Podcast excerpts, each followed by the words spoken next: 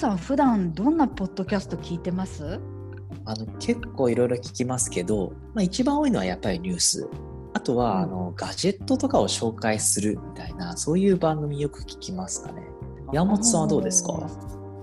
えーとね、私も仕事柄いろいろ試しに聞いてみたりするんですけど、まあ、結構あの Z 世代が聞くような番組も聞いちゃったりしてますね。おお Z 世代の番組っていうと、まあ、日本でいうとケミオの耳掃除クラブとかですか？あそうそうそれも聞いてます。うんうん、あとあの最近記事に書いたのがきっかけでよく聞いているのが、うん、アメリカのティーンエイジャーの間で人気のある、うん、ティーンエイジャーセラピーっていう番組です。おティーンエイジャーセラピーっていうと、まあ、ティーンエイジャー向けの番組なんですよね。そうなんですよ。おうおう私はもうね彼らのあの母親世代なんですけど結構、うん、面白くて聞いちゃう。へえどんな番組なんですか？アメリカの5人の高校生たちが、ティーネイジャーの抱えるいろんな悩みをベッドでダラダラしながら取り留めもなくしゃべるっていう番組ですね。ベッドでダラダラ。ティーンエイジャーたちのおしゃべりをそのままって感じなんですね。まあ、ね、学校のこととか友達のこととかあとは恋愛のこととかですかうん、そうですね、うん、あとはあの大学進学と将来への恐れとか お金は人を幸せにするかなんていうテーマもありましたね。あとあのニキビとか わあもう青春って感じじゃないですか。そうですねちょっとなんか聞きながら昔を懐かしんじゃったりして。うん、そういう10代が抱える普遍的な悩みっていうのを10代本人たちが話しているっていうのが受けているんですかね。はい。リスナー数とかってどのくらいなんですか？現在は Spotify だけで44万人だからあの Apple Podcast とか他のアプリ入れるともっと多いいますよね。あとあの Spotify でのダウンロード数が170万でストリーミング数は440万回に上るそうです。わすごいですね。ちなみにその番組が立ち上げられたなんですか？立ち上げは2018年の9月ですね。だから2年ぐらいの間に急成長したんですよ。であの初回エピソードから数ヶ月以内にダウンロード数が10万回に達したそうです。すごいです。ダウンロード数10万回。それって個人のポッドキャスターがもう何年もかかってそこに達するレベルですよね。ですよね。でもまああのリスナー獲得のために工夫もしたそうです。お聞きたいどんな工夫したんでしょう？なんかあのホストの一人であのこの番組を立ち上げたゲイル君っていう子がいるんですけどこの人があのニューヨーク・タイムズに語っていたところによると、まあ、彼は以前にあのミュージックバンドのファンページとして使っていたインスタグラムのアカウントを再利用してそのアカウントにあった2万人のフォロワーをティーネイジャーセラピーにそのままスライドさせたんだそうです。なるほどそれからあのティーネイジャーに人気のあのインスタグラムページに番組のことをポストしてもらうように頼んだりもしたんだそうです。お頭いいし行動力すごいですね、まあ、高校生ってしかもお金ないわけじゃないですか、うん、まあ、だからね広告も出稿するって難しいしなるほどそういうふうにプロモーションしていくんですね。そうなんですよ。うんまあ、まあ、2018年ぐらいからすごくね、こう、ポッドキャスト市場が盛り上がってきて、まあ、特に12歳から24歳のこう若年層みたいな、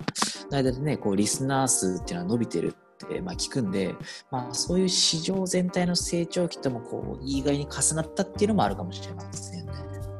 そうですね。それもあると思いますね。でもあの中でもこの番組がティーネイジャーたちの心をぐっとつかむのはなぜだろうと思って、うん、あの私この番組のホストに直接メールで質問してみました。おお返事聞きましたか？はいあのホストの一人のアイザック君17歳、うん、であのすごくお返事も早いし私の質問に対する答えもすごく的を得ていて、まあ、結構感動しちゃいました。学校でも結構成績にのいい頭のいい子みたいなかもしれないですね。うん、そう思いますね。うん、で番組の人気の秘密っていうのはそのアイザック曰くどこにあるんでしょ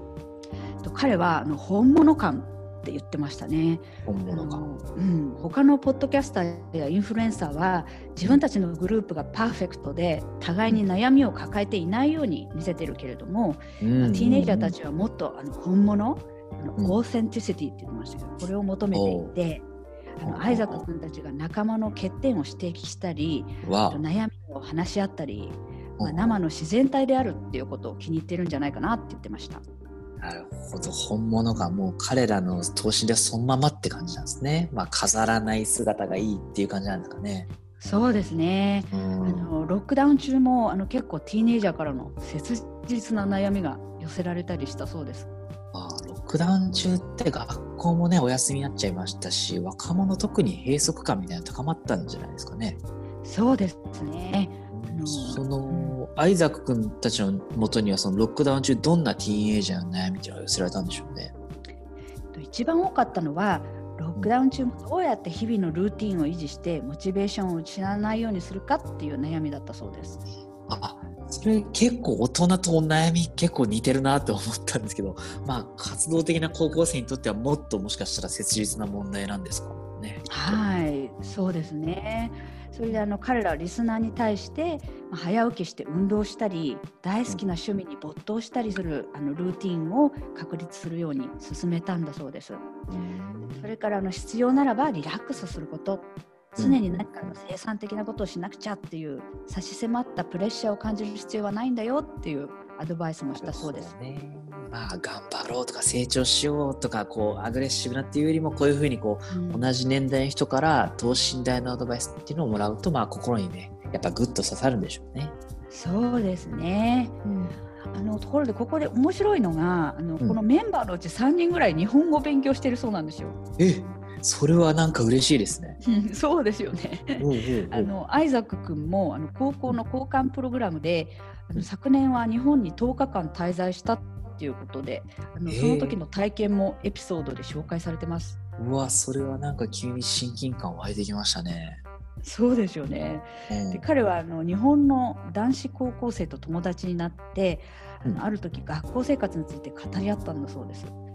であの初めのうちその友達は学校が好きだって言ってたのに、うん、もっと突っ込んで話してみたら実は勉強が嫌いで早く高校を卒業してキャリアに集中したいって言ってたんだそうです。うんうんうん、この体験から、まあ、アイザック君は自分を表現するっていうことについてアメリカと日本で文化が違うなって実感したそうです。なるほどね。日本の学校だとね、ある種のこう型みたいなのにはまらなくちゃいけなくて、